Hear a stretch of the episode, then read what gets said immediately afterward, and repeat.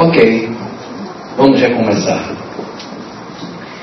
Eu gostaria de saber se alguém tem alguma dúvida sobre alguma coisa que foi colocada até agora para a gente avançar. Dou-lhe uma.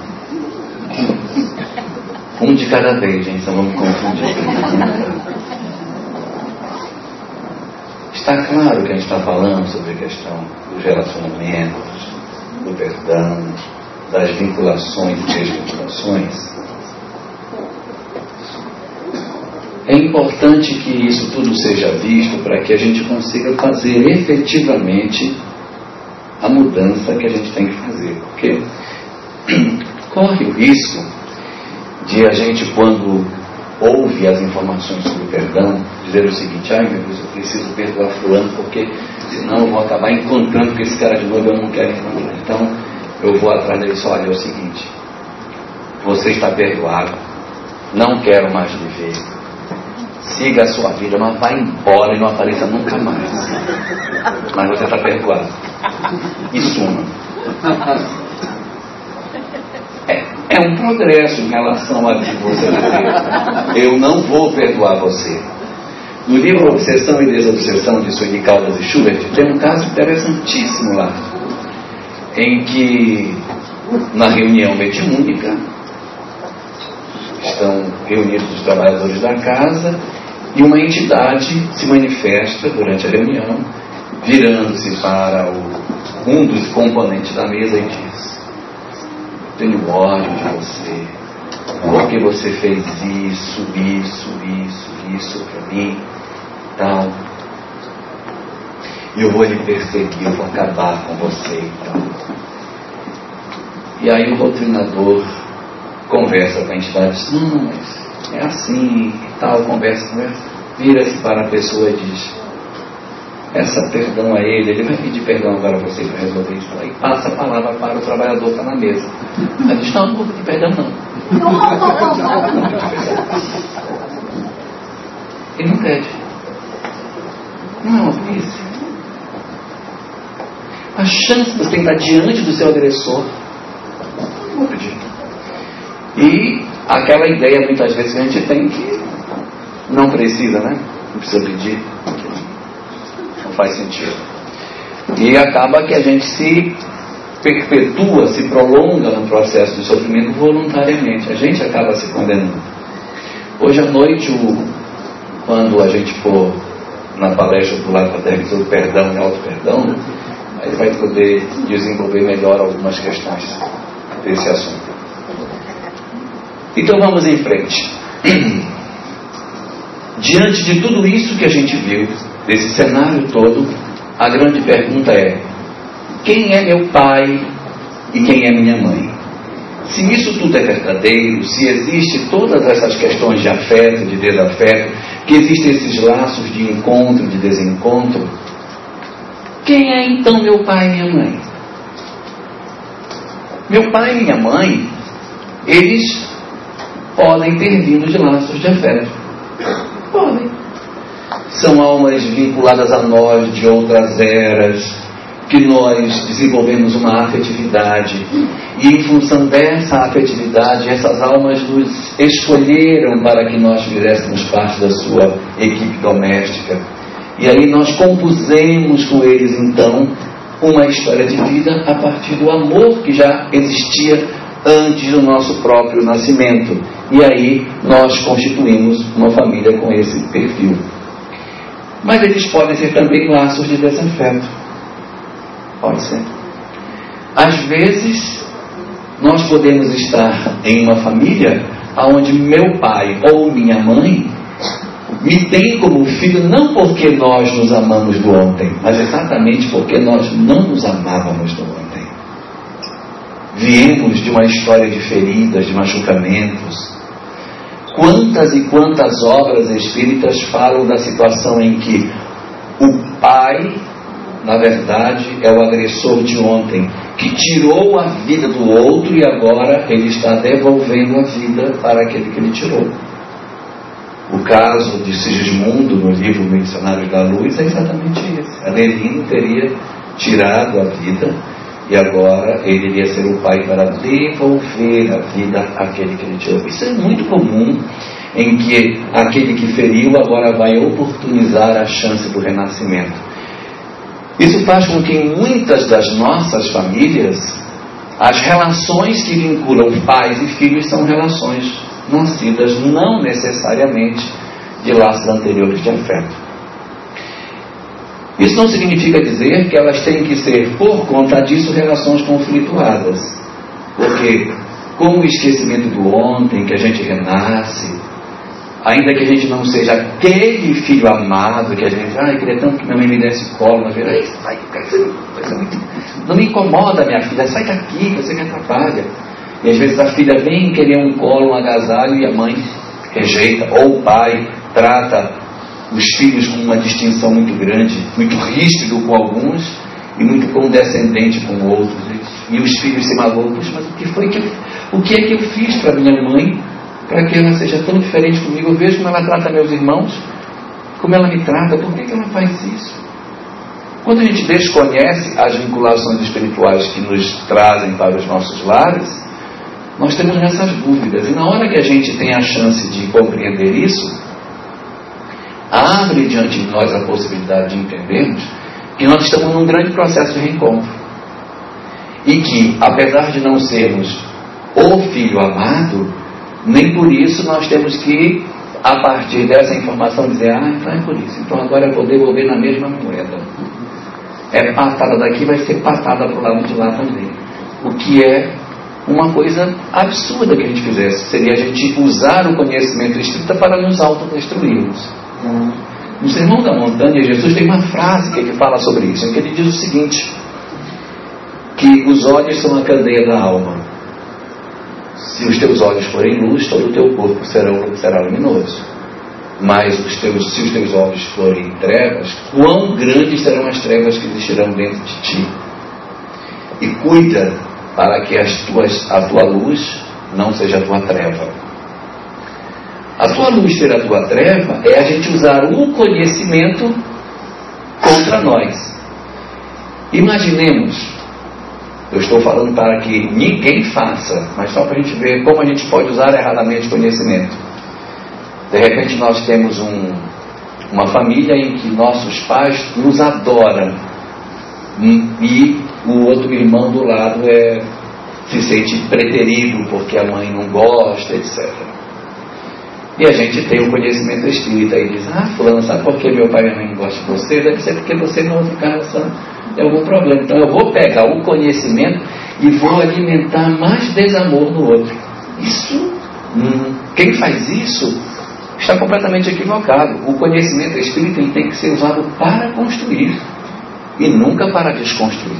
Se nós descobrimos que de repente estamos num grupo familiar por vínculos de desafeto, nós temos mais é que aproveitar essa oportunidade para resolver o problema do desafeto, para que ele não se perdure mais.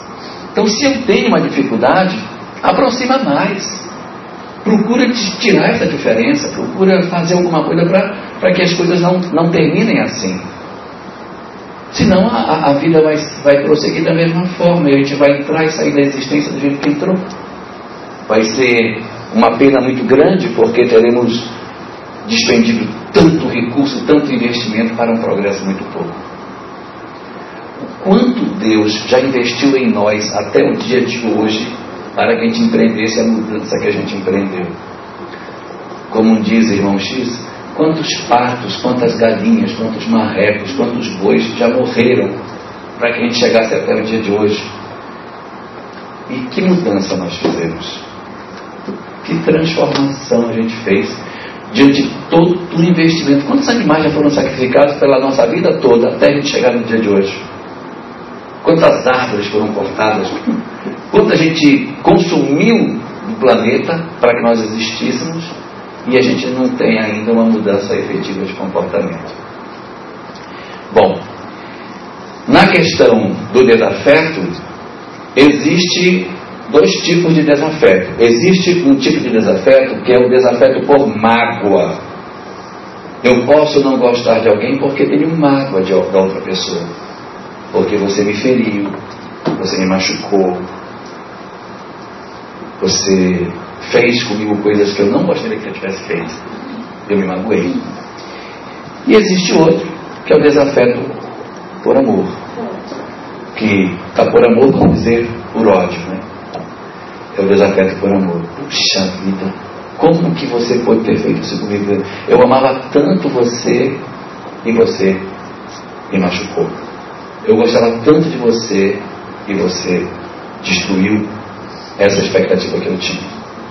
Todos esses desafetos, eles existem em nós que a gente vai guardando nas nossas vidas. Os nossos pais também podem ser pai e mãe, não por desafeto, mas por natureza das provas. Se nós pegarmos a obra O Drama da Bretanha,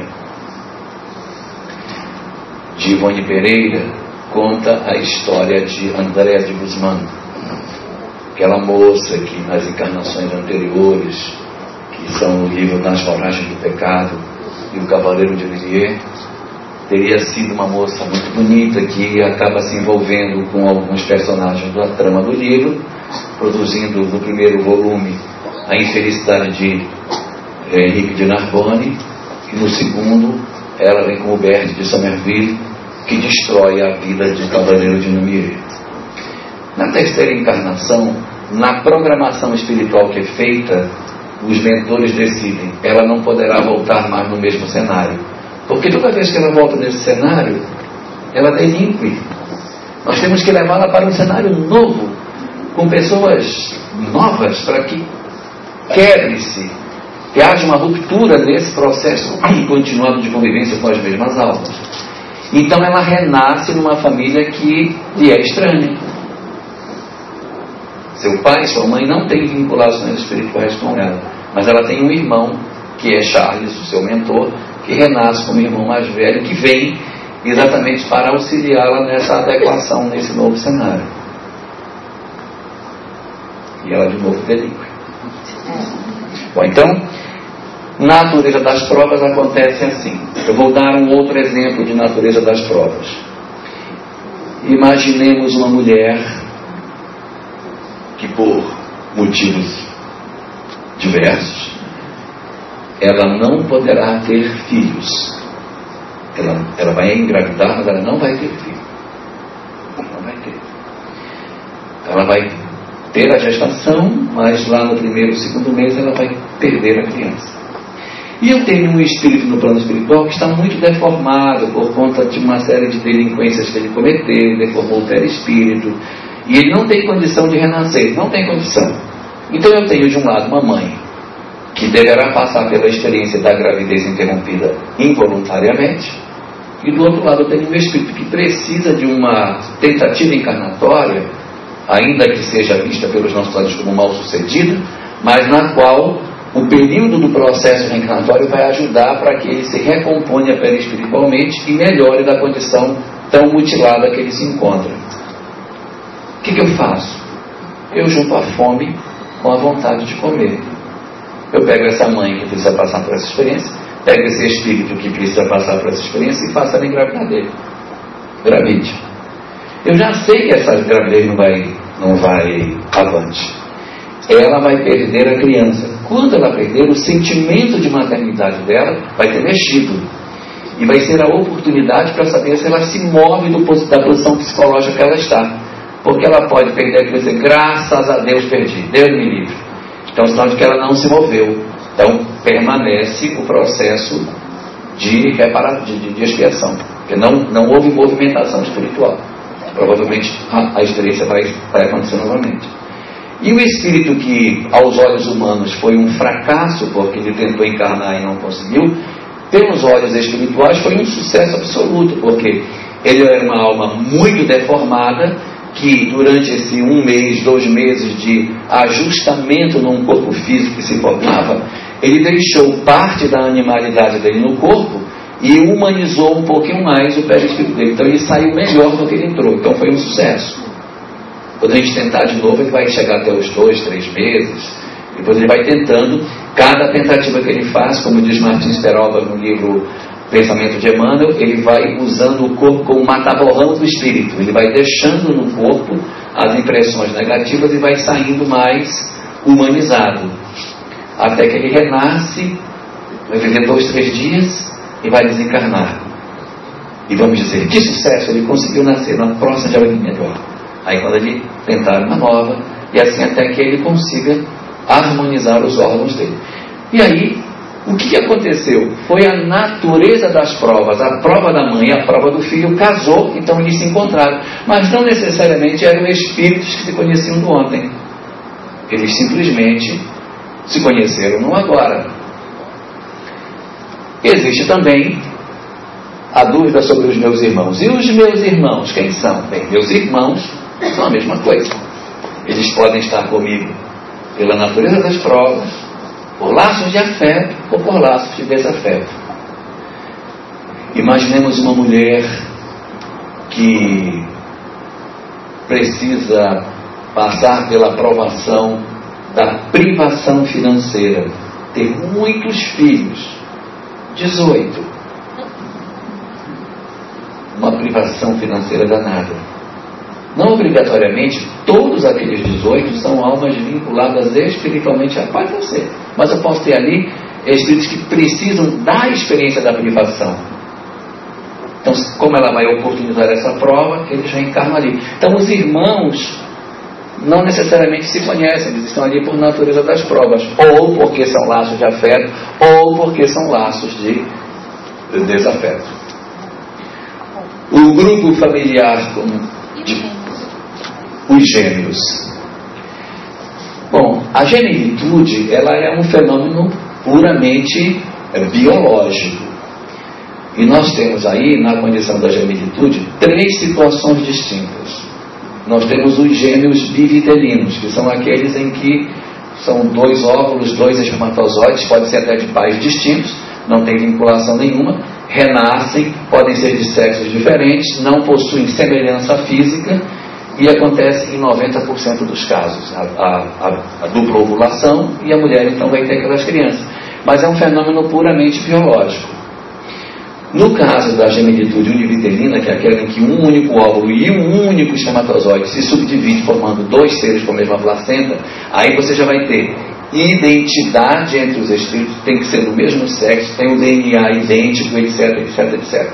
Só que ao longo do processo reencarnatório, as impressões do espírito sobre o corpo podem produzir pequenas mutações de tal sorte que filigranas do DNA de um não são iguais a do outro. Então eles renascem idênticos, mas eles podem sofrer um processo mutacional no curso da, da gestação, em que eu tenho um gênio, ainda que univitelino, com características genéticas que não são idênticas ao outro, porque em algum momento a multiplicação celular deu algum fracassou em alguma forma por aqui e eu tenho um gênio que tem uma determinada característica e o outro outra. E o terceiro tipo, que esse sim tem componentes espirituais mais interessantes, é um tipo particular de gêmeos univitelinos, que são aqueles no qual os gêmeos univitelinos se formam, mas eles não se desvinculam completamente um do outro, formando a situação dos gêmeos siameses ou chefópados, em que parte do corpo é igual, é comum e a outra parte não. Isso aí se dá em função de vinculações que existem espiritualmente em que você é obrigado a conviver com a outra pessoa. Imagine a dificuldade que é você dividir a sua existência o tempo todo com uma pessoa que você não pode se afastar dela. Então são alguns dramas que estão relacionados com as questões espirituais. No livro Cartas e Crônicas existe um capítulo chamado Na Seara do Ódio que é um caso. Não quer dizer que todos os casos sejam decorrentes disso, mas é um caso em que os irmãos, a, a, a, as duas almas, por ódio, elas ficam tão vinculadas no ódio que quando elas iniciam o processo reencarnatório, elas estão tão imantadas que elas se justapõem e acabam produzindo o processo da gemilitude univitelina com a formação dos gêmeos siameses. Aí você tem as vinculações espirituais. Mas, é, de resto, é apenas uma circunstância biológica. Evidentemente que na gemilitude você tem o problema não da gemilitude em si, mas a criação dos dois ao mesmo tempo, em que você vai dividir a vida, os pais, ao mesmo tempo com outra pessoa que vai ser seu parceiro de, de tudo. Então você vai ter que dividir a atenção do pai, vai ter que dividir a atenção da mãe. Você vai ser sempre uma pessoa que tem que aprender a dividir seus pais o tempo todo desde o princípio, porque são da mesma época. Então o pai tem que, ele tem que de origem aprender a dividir. A prova está muito mais especificamente para os reencarnantes do que em função de alguma história espiritual que justifique isso. É mais em função da discussão psicológica, social que a gente vai ter do nascimento para frente em que você não vai ser filho único nunca, você vai ter sempre, não, seu irmão vai com você. E aí tem aqueles pais maravilhosos que vestem iguaizinhos, né? Os gêmeos univiterinos têm dificuldade de se entender como indivíduo. E aí os pais põem a mesma roupa e que piora. Aí que ele se acha pedaço do outro mesmo. E aí a questão é, é, é mais para o Lacordaire discutir, que é mais uma questão psicológica de você chegar ao mundo junto com o outro que você não tenha a privacidade de ter o colo da sua mãe só para você. Você está sempre dividindo. Tira fulano, agora para outro. Imagina quíntuplos. Não, agora tira, pega outro. A maneira de você trabalhar isso é bem mais difícil. Porque existem alguns fenômenos que a psicologia aponta, como por exemplo chamada, chamada síndrome do filho do meio. Você tem três filhos, aí o mais velho ele é o mais velho, né? Afinal de contas ele é o mais velho, primogênito. E o caçula é o caçula, gente, é o caçula. E o do meio, coitado. Aí ele, ele, ele, cresce no meio dos outros e aí ele tem a sensação, muitos, é claro, isso não é uma regra absoluta, mas a sensação do abandono, porque ninguém cuidou dele, ninguém mimou. O mais velho, nossa. E o último, esse então. E o do meio, fica ali. Então ele sofre, né? muitos dos filhos do meio sofrem da síndrome do filho do meio. E os gêmeos, num grau também assemelhado, ele não tem essa, essa, essa esse monopólio dos pais. É, então aí acaba tendo uma dificuldade. São gêmeos? Bom, então, o grupo familiar o nosso grupo familiar é uma mescla de tudo isso. O grupo familiar é uma mescla. Então, tem, de um lado eu tenho primos, tios, avô, pai, mãe, irmão. Um pedaço é afeto, um pedaço é desafeto. Posso ter pela natureza das provas, porque ele é ligado à história do outro, mas não é ligado à minha, mas agora por conta dele ele acabou ficando vinculado a mim. Então tem todas essas tramas que acabam acontecendo na dinâmica da formação dos grupos familiares. E aí a gente vai conviver nessa amálgama de relacionamentos diferentes, formando as nossas famílias. E o objetivo da reunião dessas almas é aquele que a gente já poderia imaginar, porque a melhor solução de tratamento para os que são laços de afeto é oferecer amor a eles. Né? Para os laços de desafeto, a melhor solução é oferecer amor a eles, porque se eu não der, esse processo se perpetua no tempo. Então a gente tem que dar amor a eles. E aos que vêm pela natureza das provas, a melhor solução é dar amor a eles também, porque assim a gente já encurta o caminho. Então é amor, amor e amor. Quer dizer, a, a, a solução é a mesma, independente de, da origem do problema. Por isso, até estávamos falando ontem, a gente não deve ficar investigando muito qual é a origem do laço, porque se o remédio é o mesmo, independente de qual é o problema, não adianta querer saber qual é o problema. O remédio é sempre o mesmo. O remédio é aquele que a nossa filósofa, a Melinha, já deixou para nós, né? Estamos aqui somente para amar, amar, para amar, só para amar. Vocês estão mais novos, não lembro, mas os estão mais velhos. Muito bem. Algumas perguntas que são perturbadoras sobre essa questão. Lendo a mente de vocês, eu trouxe algumas das perguntas. Primeira, Deus então é sádico, porque ele pega exatamente o pessoal que, se, que não se gosta e põe tudo junto. Por que, ele não separa os que não se gostam? Justos, por que, que não me deu só os que eu gosto? E botou os que eu não gosto para não, ele pega exatamente os que eu não gosto e tenta morar dentro da minha casa. Para infernizar, para ver o circo pega fogo. Deus então é sádico. Na verdade, a lei de Deus estabelece que nós não seremos felizes enquanto não amarmos. É impossível encontrar a felicidade distante do amor. Isso por quê?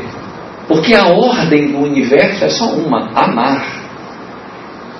Esse é o sentimento com o qual Deus criou todas as coisas. E quando nós não amamos, nós estamos em dissonância com o Criador e, portanto, não conseguimos ser felizes. A solução para que a gente seja feliz é amar.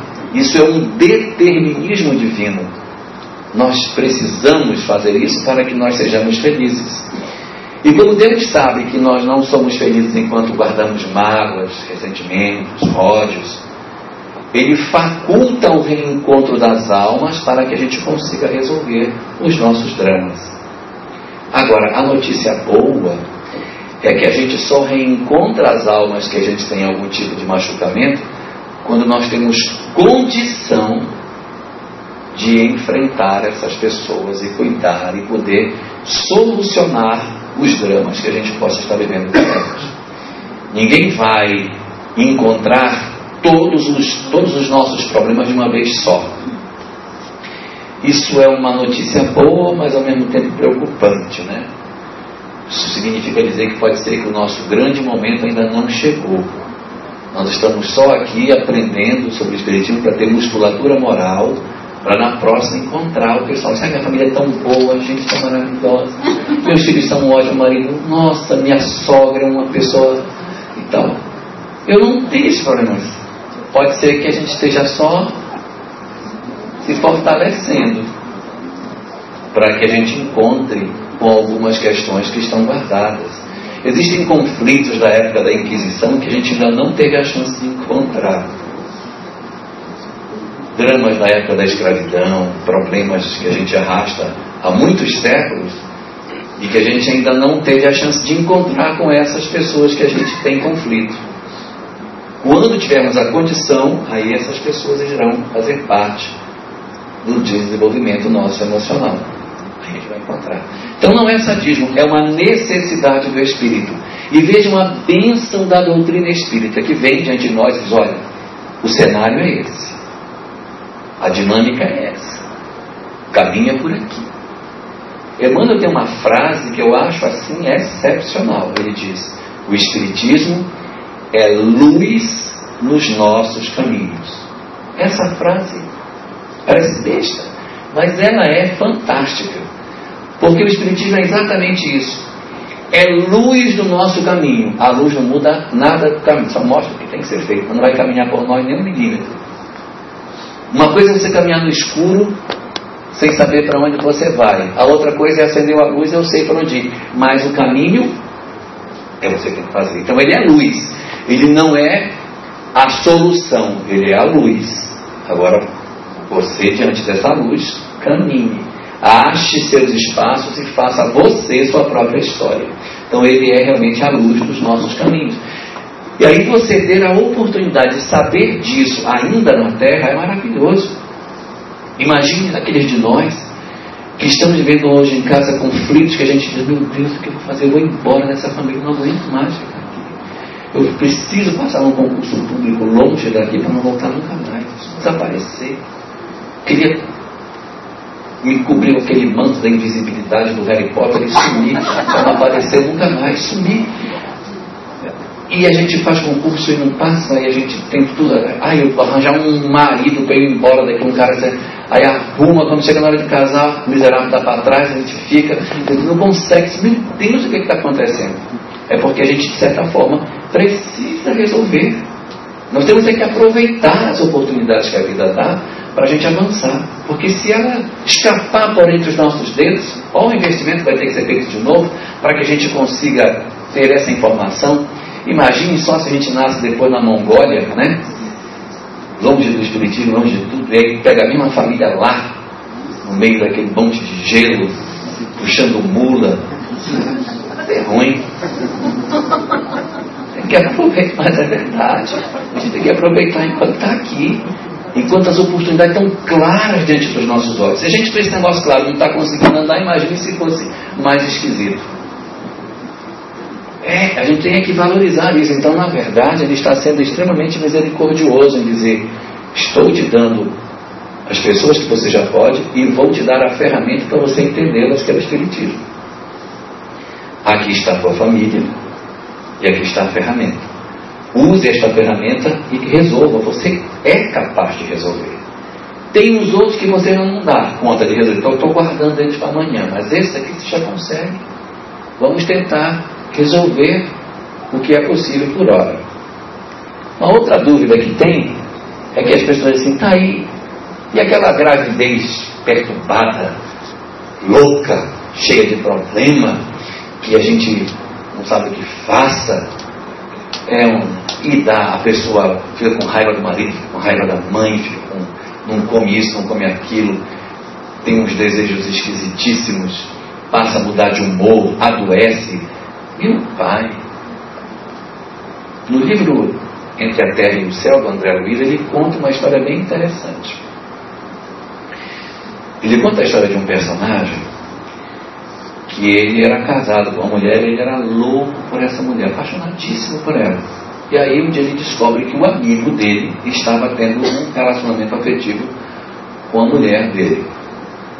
Quando ele descobre que ele estava sendo traído, ele se mata toma veneno. E aí, quando ele toma veneno, o veneno vai destruindo a garganta dele, vai destruindo tudo, vai arrebentando ele todo por dentro. E o pessoal pega esse sujeito que está praticamente morto e leva para o hospital e aí faz aquelas, aquelas iniciativas da lavagem e tal, e tenta, e ele quase que vai e não vai, quase que vai e não vai, não foi. Acabou sobrevivendo à tentativa de suicídio dele. Só que o veneno foi tão agressivo que destruiu todo o trato aqui digestivo dele, ficou todo arrebentado. E aí a alimentação é por sonda e ele fica em coma muito tempo, ele fica bem malzinho. E aí fica, fica, fica, e ele tem tempo para refletir sobre o que ele fez, todas as coisas e tal até que ele vai recobrando gradualmente a capacidade dele e um dia ele consegue a condição para ter um pouquinho mais de locomoção. Quando ele consegue andar um pouquinho, ele consegue sair da cama, foge do hospital, corre, se joga no rio e se mata. Ele se afogou. Cometeu duplo suicídio numa única encarnação. Aí ele renasce na próxima existência filho dela. Ele renasce filho dela. Quando ela engravida dele, ele é uma alma extremamente comprometida. ele vem com isso aqui tudo comprometido. Resultado: quando inicia o processo gestatório, ela começa a apresentar problemas nessa parte também na mesma área que o espírito reencarnante tinha, ela também tem, porque no alinhamento dos plexos, na harmonização das energias entre o reencarnante e a mãe, existe uma simbiose dos processos de comunicação do espírito-corpo. E aí, essa entidade começa a perturbar o organismo da mãe. Ela passa por um período da existência em quase ela desencarna. Ela tem uma infecção de Krupp muito pesada e aí ela é internada com muita dificuldade, a infecção tinha avançado muito, aí os médicos fazem um tratamento e conseguem tirá-la da infecção que ela tinha tido, que tinha tomado praticamente toda a parte é, dela na área da garganta. Que é reflexo da vinculação espiritual, quer dizer, existe sim uma vinculação entre o espírito e, a, e o reencarnante. E às vezes a gente percebe essas coisas, o que também não é motivo para que a gente use isso como desculpa para tudo. Se, ai, desde que eu engravidei, eu a minha sogra dá uma raiva dela. No fundo, no fundo, não é do espírito, não, é da gente mesmo, que está indisposto. Sabe? Ah, eu acho que esse menino vai ser preguiçoso, porque desde que eu engravidei dá uma preguiça, gente, preguiça. E não é, porque tá com anemia mesmo. Vá tomar ferro vá tomar um remédio para a perna, alguma coisa, que não é questão espiritual, é físico. Porque às vezes as pessoas querem se escudar atrás de, disso para justificar tudo. E as questões materiais são primeiras. Nós só podemos nos remeter às questões espirituais quando as questões materiais estiverem fora descartadas. Senão a gente vira fanático. Tudo é questão espiritual. Então, é, gravidez perturbada existe? Existe. Ela é perturbada não somente porque, de repente, o espírito reencarnante é problemático, mas ele pode ter umas companhias não muito boas. E aí, essas companhias espirituais não querem que ele reencarne e perturbam a gestação. E a pessoa tem pesadelo, tem confusão. Nossa, isso pode acontecer. Geralmente, os processos reencarnatórios eles são bem guardados, porque os mentores cuidam para que isso não aconteça, até para facilitar a reencarnação. Mas tem vezes que o cara tem tanto comprometimento que até esse, esse bloqueio eles furam e atacam, ainda na gestação, o ser que vai reencarnar. Mas é, ninguém deve ficar tão preocupado com isso não, porque quando a gente trabalha um processo de reencarne de alguém, existe uma proteção espiritual enorme que se mobiliza do mundo espiritual, exatamente porque toda a família espiritual trabalha em favor do renascimento daquele que está vindo e que vai dar continuidade ao programa que aquela família como um todo tem, que aquela, aquele grupo familiar possui, que aquele indivíduo especificamente vai realizar. Mas a gravidez com perturbação espiritual existe tanto pelas companhias do reencarnante, como pela natureza do espírito que vai reencarnar, que pode sim trazer comprometimentos tanto físicos como espirituais para a mãe. E bater nos filhos. Já temos até a lei da palmada, né? Às vezes a gente vai no banco, e tem aquelas mães com aquele menino que chora na fila, a gente fica, vai, vai, vai. E a mãe, meu filho, meu filho, vai, vai. E ela disse, não vou bater, porque eu tive vontade de bater neles. E o povo no banco esperando, vai, vai, vai. E a pessoa não executa. Né? Mas a questão de bater nos filhos, ela é muito delicada. Ainda ontem estávamos conversando sobre isso na palestra. Que existe bater e bater. Né? Às vezes você tem uma uma circunstância, não, meu filho, tire a mão daí, não faça isso e tal, repreender um filho, senão a gente vai não, deixa, a vida ensina. Nós temos na condição de pai e de mãe de exercer o nosso papel de autoridade. O risco acontece quando a gente se excede naquilo que a gente tem para fazer.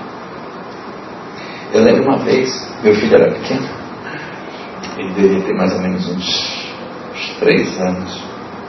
E eu tinha palestra à noite no centro espírita. Quando eu cheguei em casa, ele tinha feito um rastro de sabão em pó. Casa toda, ele pegou, ele achava língua aquilo, ele pegou o sabão em pó e foi, foi, foi, foi, foi. Derramou a casa todinha, subiu na minha cama e derramou o resto da casa todinha na minha cama. Ele tem uns dois aninhos, mais ou menos. Dois para três, lá. Aí quando eu vi aquilo, aí eu disse, olha, eu vou ter uma palestra agora, não vou poder te bater que eu estou com pressa. Mas na volta a gente vai acertar as contas disso aqui. Aí fui embora. Aí que da palestra, quando eu voltei à noite, cadê o cara? Dormiu. Amanhã a gente resolve. Aí de manhã, quando acordei, eu olhei menino para que já estava tudo limpo e tal. E acaba acontecendo que você bate muito mais pela sua raiva do que para educar o menino. Você acaba fazendo assim, né? Aí o tempo passou, eu meus filhos cresceram mais, eu já estava com. Esse já devia estar com uns, uns 15 anos, e o do meio devia ter uns 9 na época. E eu cheguei em casa para almoçar, a empregada disse, assim de costa lavando olha aí a geladeira. Quando eu olhei na geladeira, estava escrito a faca na porta da geladeira. O nome do meu filho na porta o de nove anos. Aí eu passei dele assim, você fez isso aqui com o quê? Com uma faca. Aí, eu olhei que estava o metal estava bem vivo. Aí, eu chamei Felipe. Aí veio ele, veio o mais velho, o do sabão. Aí eu disse, Felipe, o que é isso aqui, meu filho? Essa letra é sua? É. Quem fez isso? Fui eu. O que foi que houve? A culpa é dele, apontou para o mais velho. Aí eu disse, por quê? Sabe por quê? eu abri a geladeira, olhei o meu negócio e disse, não vai mexer. Mexe, não mexe. A geladeira não é tua, é minha, não é tua. É tua, cadê teu nome? Aí ele foi lá e escreveu o nome dele na geladeira, chamou, está aqui, é minha, não é minha. Aí ele disse, está justificado. Aí, olhando. Aí eu disse, pega a máquina fotográfica dessa época. Aí fui lá ah, tipo, eu tenho uma foto da geladeira arranhada com o nome dele. E hoje ele está com 21 anos. Eu disse, ô oh, pai, queria tanto que o senhor tivesse me batido naquele dia. Porque hoje, aonde eu chego, que o senhor me apresenta refogado, esse é da geladeira?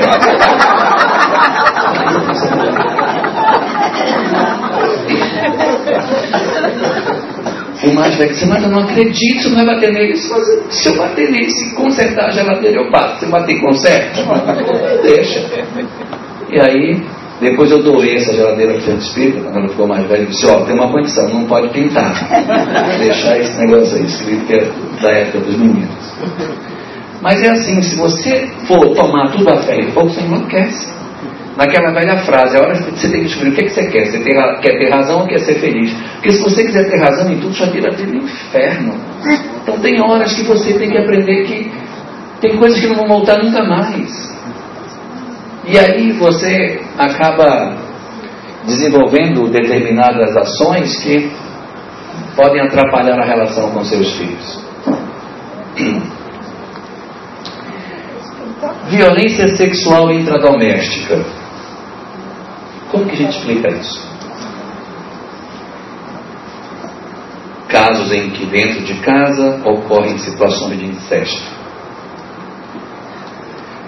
Com a leitura daquilo que a gente consegue enxergar dos vínculos espirituais anteriores, fica claro entender as razões pelas quais essas coisas se dão.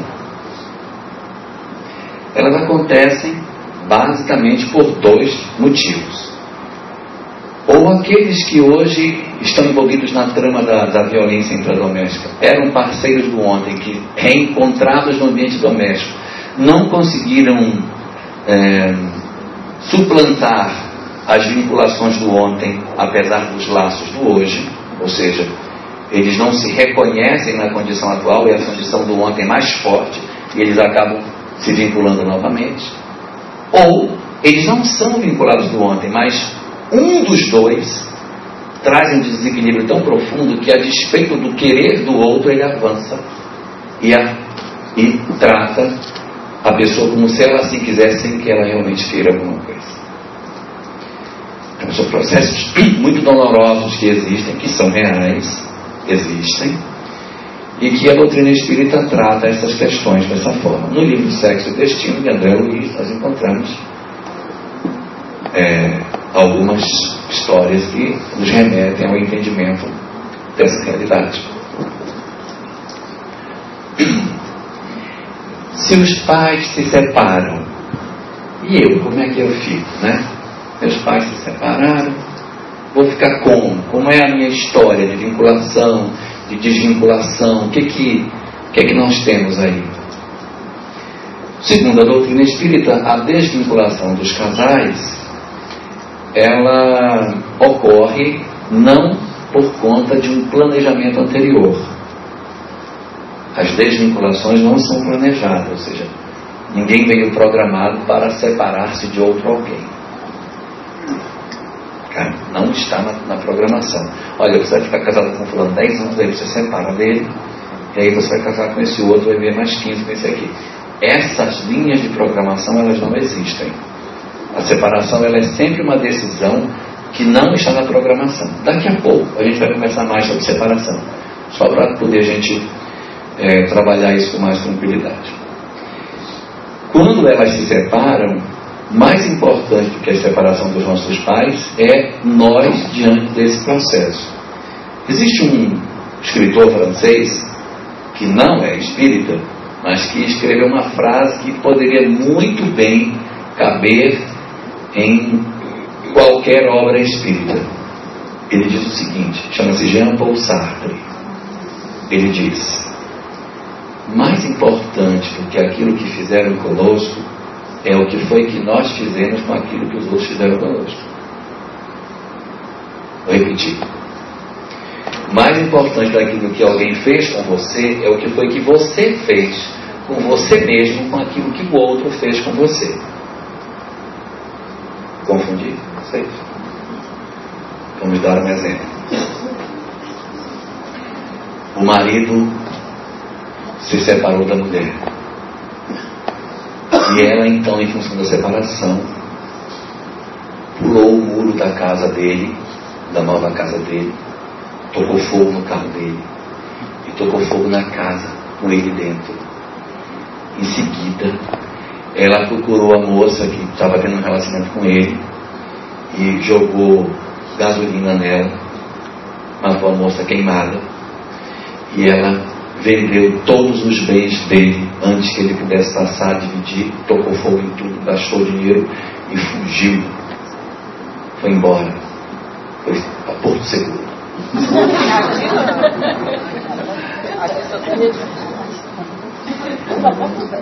Foi para Porto Velho. Né? Resultado: pior do que o que ele fez com ela, foi o que ela fez com ela mesma com aquilo que ele fez. Isso é muito pior. E aí, diante das circunstâncias, daquilo que nos acontece, a gente tem que analisar o que foi que eu fiz com o que fizeram comigo. Então, meus pais se separaram, isso é uma coisa. Agora, o que foi que eu fiz com isso? Ah, porque meus pais se separaram, então agora meu pai foi embora, então agora eu vou endoidar de vez. Ah, eu vou pirar o cabeção porque isso aconteceu. Aí eu vou para a noite, eu vou para a farra, vou lá estudar, eu não quero trabalhar, eu acordo meio-dia, tá cedo.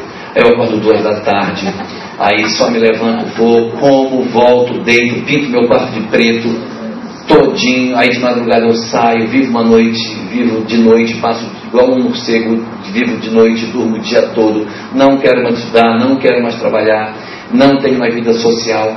Mas por que isso? Às vezes a gente objetivamente nem sabe dizer, mas a distância do nosso pai produziu em nós esse tipo de coisa. Ou meus pais separaram e a pessoa se fechou.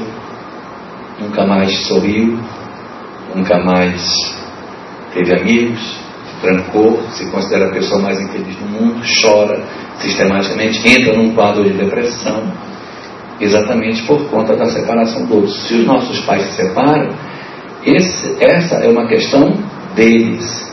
E independente da decisão deles, eu preciso seguir a minha vida a minha história, que a despeito daquilo que eles fizeram, ela também tem que seguir o seu curso. Se houve essa separação que realmente produz uma perturbação, o barco balança, a gente tem que equilibrar e seguir para frente, porque se a gente for ah, dirigir um carro olhando só para o espelho retrovisor, ele bate.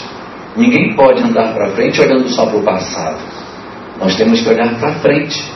Emmanuel diz que o passado tem que ser visto por nós como o motorista se utiliza do espelho retrovisor. É só uma olhadela rápida para se orientar, mas o olho é para frente. Eu só uso o retrovisor para alguns momentos para eu me orientar. Mas se eu for querer dirigir olhando para o retrovisor, vai bater, não tem como. E aí a gente não pode seguir na vida preso a um nó que ficou lá atrás e que tudo eu justifico porque meus pais se separaram lá atrás. Atrapalha? Atrapalha. Dificulta? Dificulta. Dói? Dói. Mas eu não posso, por conta disso, fechar a minha história para frente. Tem que caminhar, nós temos que passar. Uh, os dramas da vida existem exatamente para que a gente desenvolva. E quando a gente passa por uma separação dos nossos pais, realmente ela não está programada, mas ela era previsível. Quando a gente reencarna, os nossos mentores dizem: olha, você vai renascer, seus pais pode ser que se separem. Se eles se separarem, não é injusto para você. Você tem que se preparar porque essa é uma possibilidade. No cenário que se forma, eles têm a chance de se separar. Então você vai cuidando disso. Nós vamos dar todo o apoio que você precisa para trabalhar. Mas é, não pode ser a condição determinante do meu comportamento.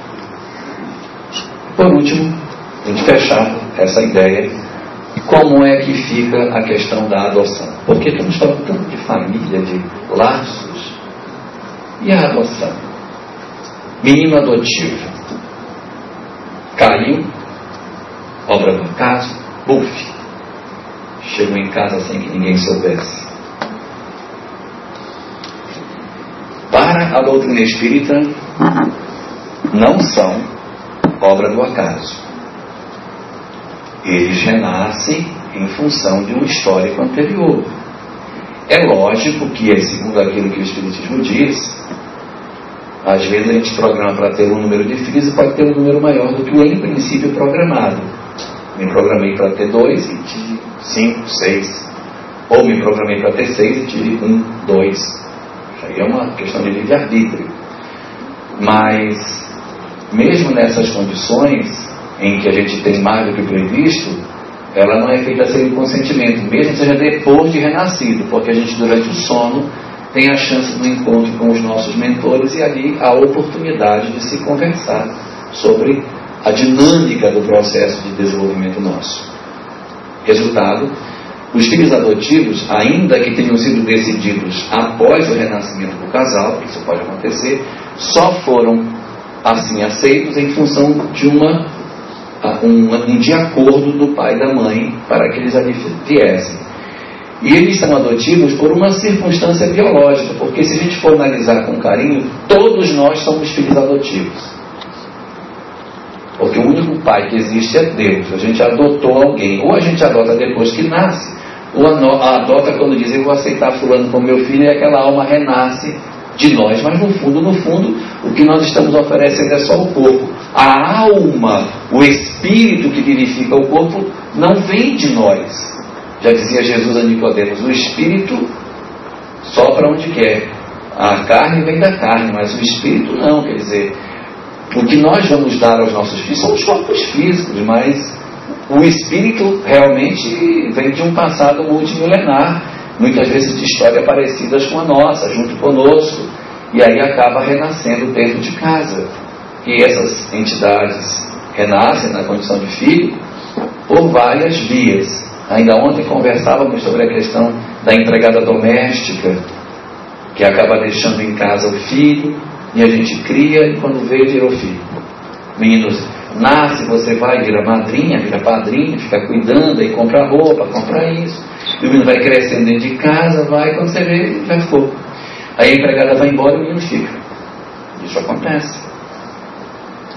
E acontece também, com bastante frequência, a gravidez da filha adolescente, que também produz, muitas vezes, situação na qual os avós adotam a criança, até registram o próprio nome, e aí criam aquela chamada adoção à brasileira, que fica tudo bagunçado, e o menino já não sabe mais de quem ele é filho mesmo, vira uma confusão danada, e a gente acaba criando como filho neto e, e assim vai para frente. Às vezes as pessoas nem sabem que são netos criados como filhos. Tem essa circunstância e tem a adoção daquela adoção pura e genuína na qual você vai, captura uma pessoa que não tem vínculo nenhum e traz aquela pessoa para conviver no seu lar. Nessas circunstâncias todas, é muito significativo para o espírito a família na qual ele vai viver. Então isso não pode ser a obra do acaso. É diferente de uma cor de uma roupa que você vai usar num dia que não interfere em nada, mas a determinação da família é muito grave para a decisão do que, que o indivíduo vai fazer. Resultado: a adoção, ela tem raízes nos mecanismos da lei de causa e efeito. A grande questão desse processo é que nem sempre o, o processo da adoção ele termina como a gente imagina que ele vai terminar. Porque a gente tem muitas vezes aquela ideia de que a gente vai pegar aquela criança, igual uma Cinderela, coitadinha e tal, vai levar para casa, ela vai ser eternamente grata por aquilo que a gente fez. Nem sempre isso acontece, porque os dramas psicológicos que muitos adotivos trazem, bom, isso não é para todos, mas existe uma boa parte, ele transfere para os pais adotivos a sensação de rejeição que tem pelos pais biológicos. Então, você vai encontrar os filhos adotivos que rejeitam os pais, os pais adotivos, que tratam mal. Só minha filha, o que foi que eu fiz nada para você? Não, nada. Mas o que foi que houve? No fundo, a insatisfação por achar-se que teria sido rejeitado por alguém que às vezes não é nem verbalizada, mas ela sente na intimidade dela um processo de rejeição. Então a, adoção ela vai exigir da parte dos pais um tanto a mais de amor, porque são espíritos que frequentemente são como uma taça que nunca enche. Eles estão o tempo todo testando o seu amor para saber se você gosta mesmo deles ou não. Então, o tempo todo querendo ser aprovado naquilo que faz, para que diga, não, realmente eu sou amado, realmente ele gosta de mim, realmente ela me ama, porque eu pedi isso e ela me deu. Chega na época dos 15 anos, a menina quer a festa dos 15 anos, mas ela quer a melhor festa do bairro. Que é para poder provar que você gosta dela. Não, mas eu quero uma, um, um dobro, quero 10 mil rosas na entrada, assim. Quero que traga o Brad Pitt para ser o, o príncipe dos meus 15 anos. Não, minha filha, não serve o, o Janequim, não, eu quero o Brad Pitt. Vai sair. São algumas coisas que às vezes acontecem na dinâmica e você precisa convencê-lo de que ele é amado. O grande desafio de quem adota é você convencer o filho que você adotou de que você o ama, porque ele tem essa desconfiança. Que em princípio você não tem por que amá-lo. E aí muitos deles trazem um conflito de querer conhecer a família de origem, querer saber de onde vieram. E alguns pais, às vezes, cometem a gafe de não dizer aos filhos que são adotivos. Vivem essa tensão porque os filhos não sabem, e aí o dia que descobre acaba desmoronando, que a gente pensa que eles vão ser gratos e muitos acabam dizendo você mentiu. E acaba atrapalhando. O melhor é a gente contar quando é pequenininho. Vai contando desde que nasce, que é para a criança ir se acostumando com a ideia para não ter trauma. Ela já cresce sabendo que ela é adotada. E é muito importante afeto, porque criaturas que vêm pela via da adoção trazem íncitas dela a, a sensação do abandono, da rejeição, e você precisa compensar isso. Se não compensar, a gente vai ter provavelmente alguns problemas na frente com desvios de conduta em função disso. Diga.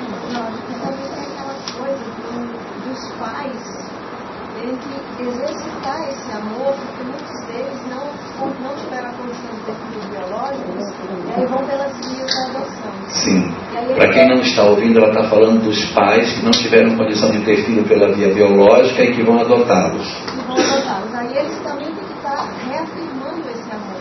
Né? Porque muitas das vezes eles adotam a criança, mas eles não conseguem isso eu não posso ter filhos, aí eu adoto. Aí, aí você pergunta, você adotou ele por quê? Por você ou pela criança? Que às vezes a pessoa adotou por si, eu quero resolver um problema de ter filho, mas não pelo outro, na preocupação com o outro, de cuidar do outro, de eu fiz para resolver o meu problema, porque eu queria chegar no local, aquele monte de pintinho andando assim, ai, meus filhos, ai, tão legal. E às vezes a relação filial não é daquele afeto legítimo. Não, não, não transfere amor, não tem aquela coisa. É mais aquele cuidado de governanta. Menino toma banho, menino agora te veste, menino agora vai sair, menino agora põe um sapato, menino quer nota boa. Menino... E, e essa relação de governanta com o menino não é uma relação muito saudável. Aquela relação de mãe que, que, que faz aquelas coisas assim impensadas pelos filhos é uma coisa que às vezes o, o, adotivo ele acha que ele não, não vai ser merecedor disso. Passa de vez em quando no jornal aquelas histórias de que a mãe foi com o filho no zoológico, aí o menino pulou no fosso do jacaré. E o que, que a mãe faz? Ela pula dentro, né? Pula, tira o menino, o jacaré morde a mãe, mas ela joga o garoto para fora. Então, é, isso tem vários casos. Ela pula dentro arranca a criança de dentro, dá o jeito dela, expulsa. Outro dia caiu dentro da, da gaiola do gorila e ela foi. De vez em quando tem uma história desse tipo. E as mães se jogam para salvar o filho. E o filho adotivo, ele tem essa dúvida. Se eu caísse no fosso do jacaré, o que minha mãe faria? Ela quer chamar o guarda? Chama o guarda. Moço, caiu o menino. Então, essa essa diferença que o, o filho adotivo acha que ele tem é que produz nele uma sensação de desafio. Então ele fica desafiando você para saber se você é amado ou não. Tem vários casos, tem livros e livros escritos sobre isso, desse desafio constante que você faz, até que você o convença. Se você o convenceu de que ele é amado, você saciou. Algumas dessas almas, elas trazem uma insatisfação e podem trazer alguma dificuldade.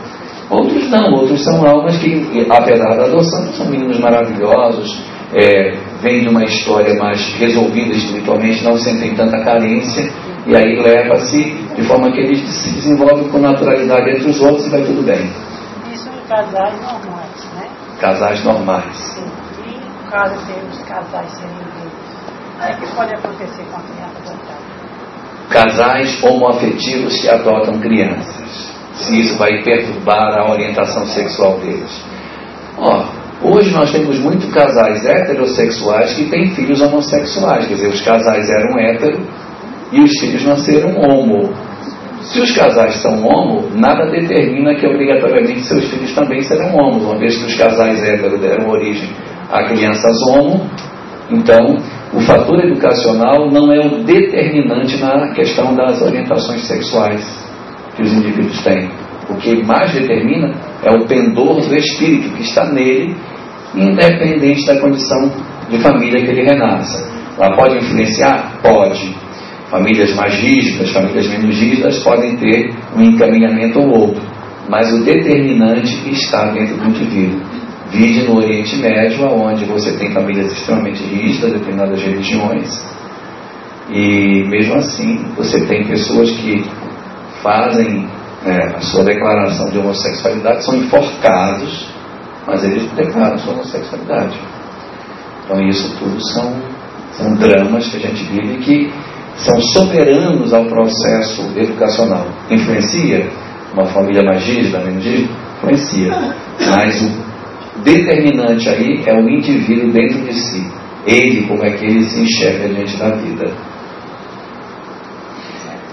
São meio-dia, na capital da origem do país, onde tudo começou. Nós vamos dar uma parada, não vamos?